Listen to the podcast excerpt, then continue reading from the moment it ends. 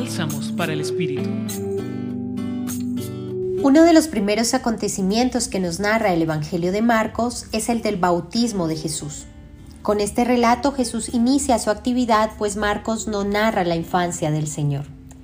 Así que en el capítulo 1, versículos 7 al 11, nos encontramos con su bautismo, que celebramos hoy en nuestra iglesia y que fue realizado por Juan el Bautista en el río Jordán.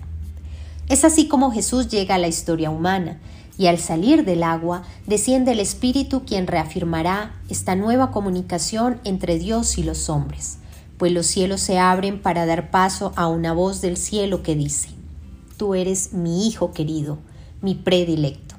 Otras traducciones dirán mi amadísimo. Esto marca esa unión y relación íntima que tendrá el Padre con Jesús y que será mostrada a lo largo del Evangelio. Pero pensemos en nuestro hoy.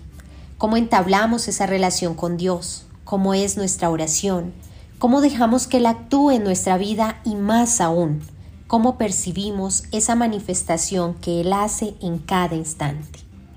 Posiblemente muchos de nosotros no nos acordemos de nuestro bautizo, que marcó el inicio de nuestra vida cristiana, pero poco a poco nos hemos hecho conscientes de un modo libre y responsable de nuestra misión y por eso muchos de nosotros llegamos al sacramento de la confirmación.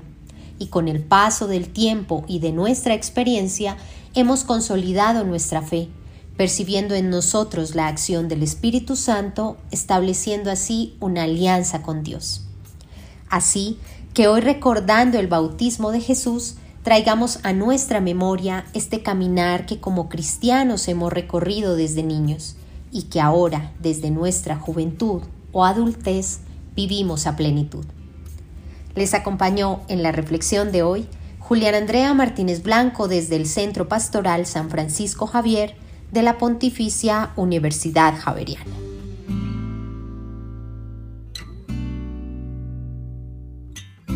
Escucha los bálsamos cada día entrando a la página web del Centro Pastoral y a javerianestereo.com.